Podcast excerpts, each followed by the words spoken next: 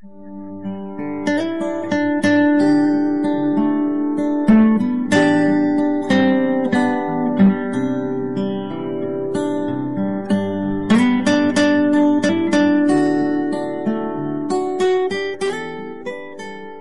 la palabra de Dios es viva y eficaz, y más cortante que toda espada de dos filos, y discierne los pensamientos y las intenciones del corazón.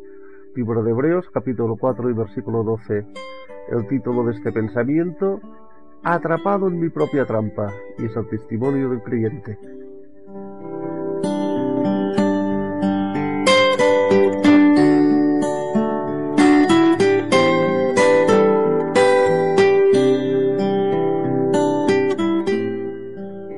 Perdí a mis padres cuando era muy joven. Se divorciaron cuando yo tenía cinco años. Me criaron mis abuelos y luego un tío hasta que cumplí 15 o 16 años. A partir de ahí me las tuve que arreglar solo. Entonces emprendí un largo camino de drogas y violencia.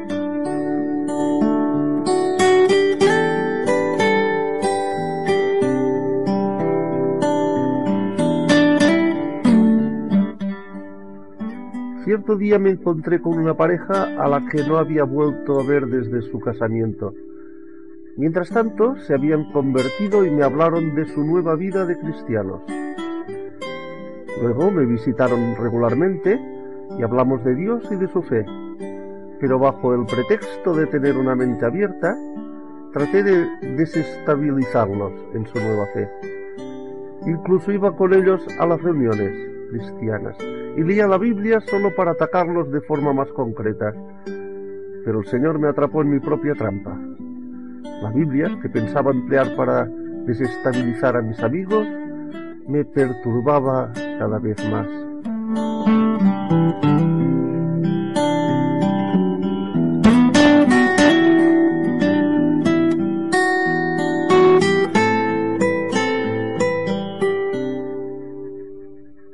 Domingo estaba solo en mi casa. Era tarde. Cerré mi Biblia y por primera vez en mi vida oré. Señor, si todo esto es verdad, convénceme, porque estos textos dicen que tienes el poder para hacerlo. Me eché a llorar. Luego me quedé dormido apaciguado, como consolado.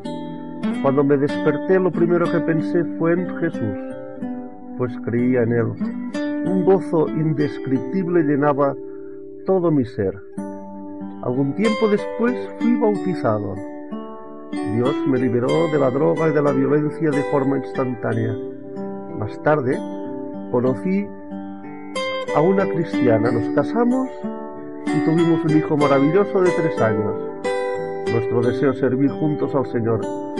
Gloria a su santo nombre.